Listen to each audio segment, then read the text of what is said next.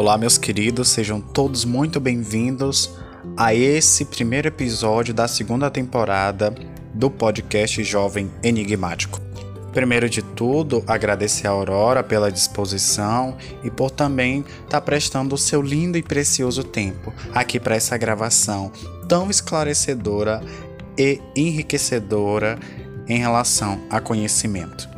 Por isso, meu muito obrigado a todos vocês e, claro, sejam todos muito bem-vindos à segunda temporada do podcast Jovem Enigmático. Podcast Jovem Enigmático.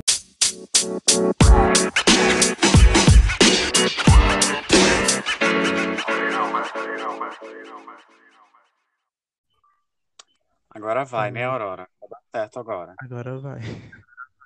Ah, tá. É, tu pode falar, normal, é, como você se descobriu trans? Quarentena vibes. Foi muito doido, porque eu até um certo ponto sabia quem eu era, só que eu precisava descobrir mais sobre mim. E foi me descobrindo na quarentena, sabe? Eu comecei a ler mais sobre o assunto, pesquisar mais. Já tinha um amplo conhecimento sobre o assunto, obviamente. E fui me descobrindo. Hoje eu sou basicamente uma mulher muito. Como eu posso dizer? Como eu posso falar sobre essa mulher que eu sou hoje? Empoderada por senhor. Não posso falar palavrão, então tudo bem.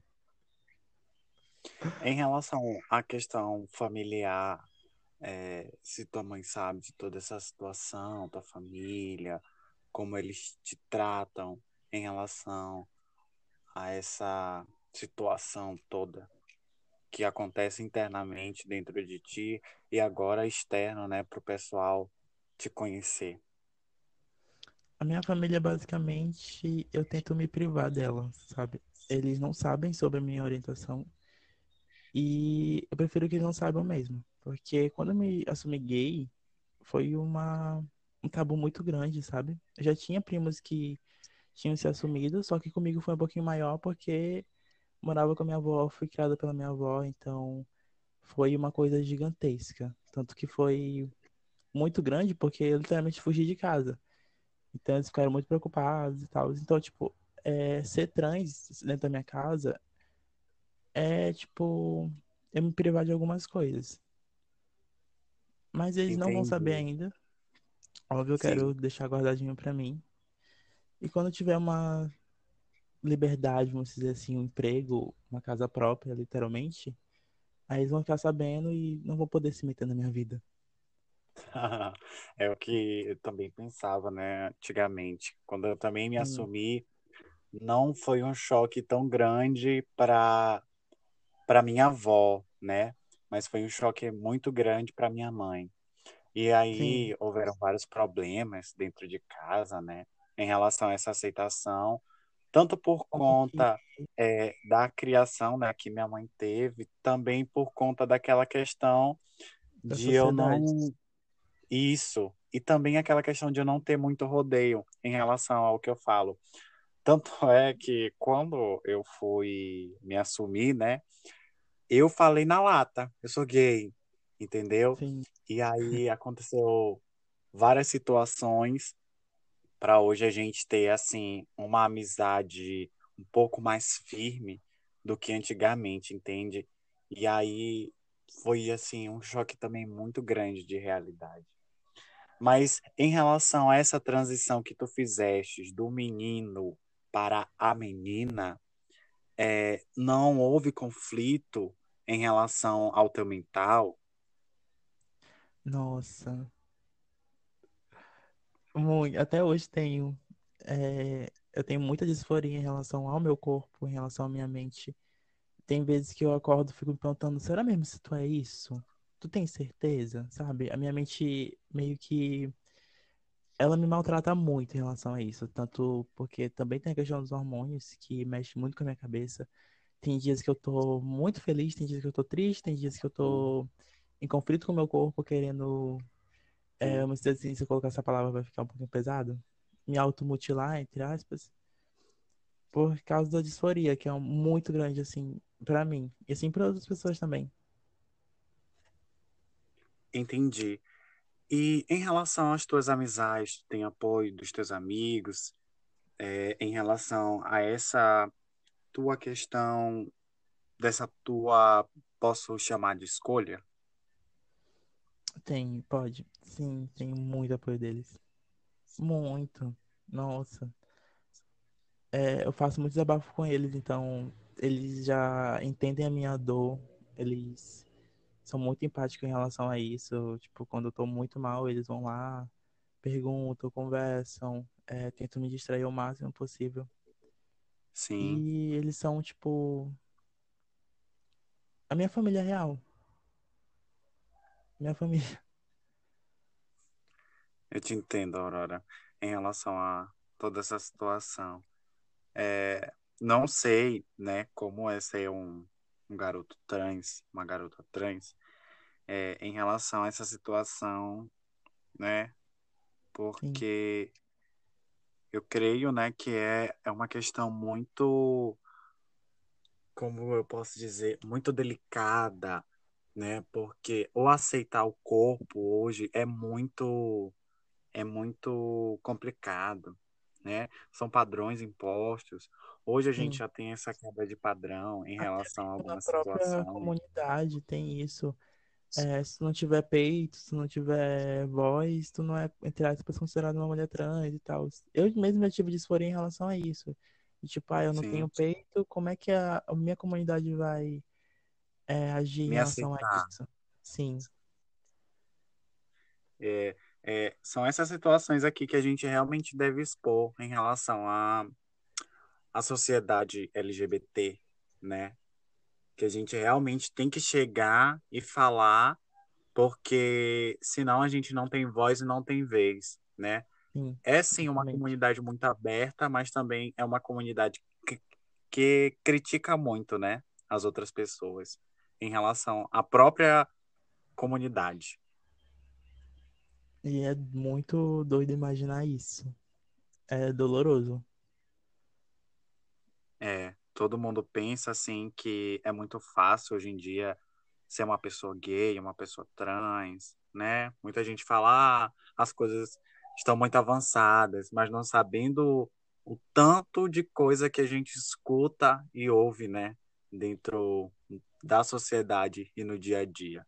Mas saindo dessa parte triste, indo para a parte feliz, e a Aurora em relacionamentos, em relação aos hobbies, como é que é? Meu Deus. Relacionamentos é um pouquinho difícil, porque eu sou uma pessoa muito intensa. E sou uma mulher trans, então, pra Só muitos. ressaltando aqui, o signo de Leão, né? Um signo intenso. Não, Sagitário, com acidente em Leão. A gente, olha aí, minha gente.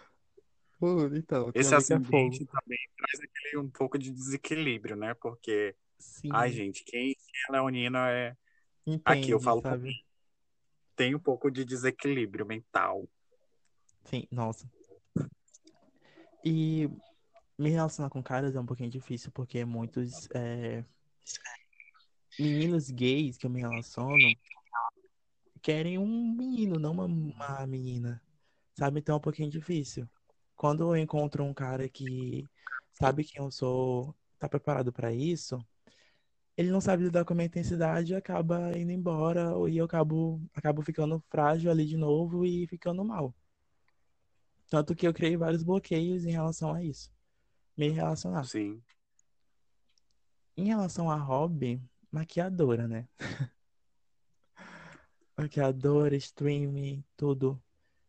É, da maquiagem é uma coisa que eu me identifico muito.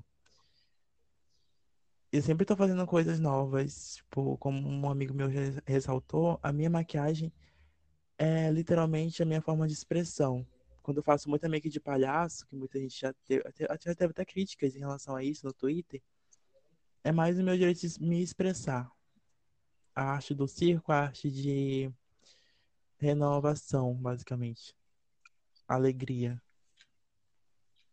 seria aquela questão é, de poder expressar realmente o que gosta, poder, no caso, através da maquiagem, se jogar, no caso, mostrar quem realmente é a Aurora, seria isso? Sim.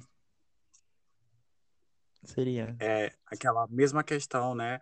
Da, por exemplo, eu em relação a textos e em relação a esse podcast aqui, porque é uma, uma forma assim de autoexposição que a gente faz, né? Porque, por exemplo, para a área de escritores, é, a gente sempre fala que é a escrita é uma forma da gente ficar nu perante a sociedade, porque Sim. A gente realmente mostra os sentimentos, né? A gente realmente mostra como a gente veio ao mundo e o que a gente pensa sobre ele. Não é verdade? Então, essa questão da maquiagem seria essa questão de você se mostrar nua perante a sociedade e realmente expor quem realmente é a Aurora, ter aquela quebra de tabu. Sim, muitas maquiagens retratam isso, é, violência contra as mulheres trans, assim como é, meninos gay. É, acho que tem, eu tenho várias que retratam isso, sabe? Até no dia da visibilidade trans, teve uma que eu fiz. E muita gente ficou assim, vamos dizer, chocado pelo realismo da maquiagem. Que a gente consegue fazer isso muito bem. Nossa. Vamos falar de outro assunto bem relevante aqui, que é a questão do estilo da Aurora, que é muito autêntico e também muito único em relação ao teu gosto de roupa, em relação ao teu gosto de se vestir, como é que você escolhe os looks? A minha cabeça, é, vem muito assim, tipo, tô aqui parada, eu olho pro chão e tem uma peça de roupa e eu já vejo um, como é que tu ficaria se eu botasse um jeans por cima ou um blazer? Isso aqui. Eu gosto de usar muita roupa grande, assim, tipo camisão e tal. Ao mesmo tempo, eu gosto de usar camisas, assim, apertadas e tal. Os meus looks vêm muito assim, tipo, do nada. Tô aqui sentado, daqui a pouco eu tô pensando num look. Ai, o que eu posso fazer com aquela onça estampinha, assim? Como é que ficaria? E aí vai. Ai, meu Deus. Tudo, que tudo. e também em relação àquela questão é, da transição, né? Que a Aurora tem essa questão, tem essa pegada de transição com elas em relação a essa questão da mudança, em relação ao cabelo, a maquiagem, a roupa. É como é que isso ocorre? É por temporada? É por sentimento? Sentimento, muito sentimento. Tem vezes, é, a última vez eu tava com um cabelo muito lindo, acho que tu já viu. Sim. Aí eu, tipo, tava me sentindo muito pra baixo em relação a. Tava tendo muita disforia em relação ao meu cabelo. Aí eu, quer saber? Bora cortar. E bora começar uma nova era. E assim vai. Eu mesmo tô querendo raspar minha cabeça. Sim. Eu, já, eu também já tive essa vontade. Mas é uma questão muito de curiosidade para saber realmente como eu ia ficar. Sim. Aurora, meu muito obrigado por fazer essa exposição aqui para gente em relação à questão dos teus sentimentos e de como se sentir em relação à sociedade e trazer à tona esse assunto que é muito importante ser falado todos os dias, né? Dessa transição é, sobre a sexualidade. É, eu quero te dizer que tu pode contar com o meu apoio tá? Não é Bem. por conta dessa gravação que eu tô falando isso, mas em relação à amizade mesmo. Sim. E dizer que você é uma pessoa muito linda, que eu amo as tuas makes. e dizer aqui pro pessoal que tá ouvindo a gente que o Instagram da Aurora tá aqui na descrição. Se você quiser dar uma ajudinha, uma força, né, Aurora? Hum. É só ir lá no perfil, chamar no direct, que ela vai estar à disposição de vocês. Toma um chá, um cafezinho, não sei. finalzinho da tarde, para jogar uma conversinha fora. Sim, eu que agradeço por essa oportunidade, real. Ai, que lindo. Meu muito obrigado por tudo. Você quer falar alguma coisa pro pessoal? Fica à vontade. Gente, vocês são incríveis. Continuem brilhando. Não desistam de quem você realmente é. Se quem estiver me ouvindo estiver confuso em relação à transição, tu pode me chamar que a gente vai conversar sobre isso. É, vou estar sempre aberta. E calma que tudo vai se resolver. E assim vai. Tá tudo bem. Tudo vai dar certo. Sim. No final, tudo dá certo. A última pergunta é o seguinte: Quem é a Aurora como jovem enigmático? Meu Deus. Como assim? Como a Aurora se identifica como enigmático, um diferenciado, um único? Essa pergunta me pegou. Acho que muito pela minha arte. O enigma. Sim, muito pela minha arte. Pronto. Aurora é a jovem enigmático pela arte. Poxa, Aurora, muito obrigado pela sua disposição e por esse papo aqui que é muito importante. Tá? Um grande abraço Obrigado pra você para também. todo mundo que nos ouviu, né, até aqui. Sim. E para Aurora, um grande abraço, um cheiro. Eu tenho Ai. vontade assim de te conhecer pessoalmente, porque a gente ainda não se conhece pessoalmente, Sim, né? vai fazer um ano de Pelas idade. Parece bem cheirosa. Pois é, né? Um ano de amizade e nada da gente se ver ainda. Mas calma. É. Depois que essa pandemia é mais. Quando a gente tiver vacinado. Aí uma chata. vai. Isso, isso mesmo. É muito importante. Então, minha gente, fica em casa, usa máscara. Fica em casa se tu puder. Bebam água, viu? E é isso. É. Bebam água. Um abraço e um cheiro muito grande, Aurora. Um cheirão bem.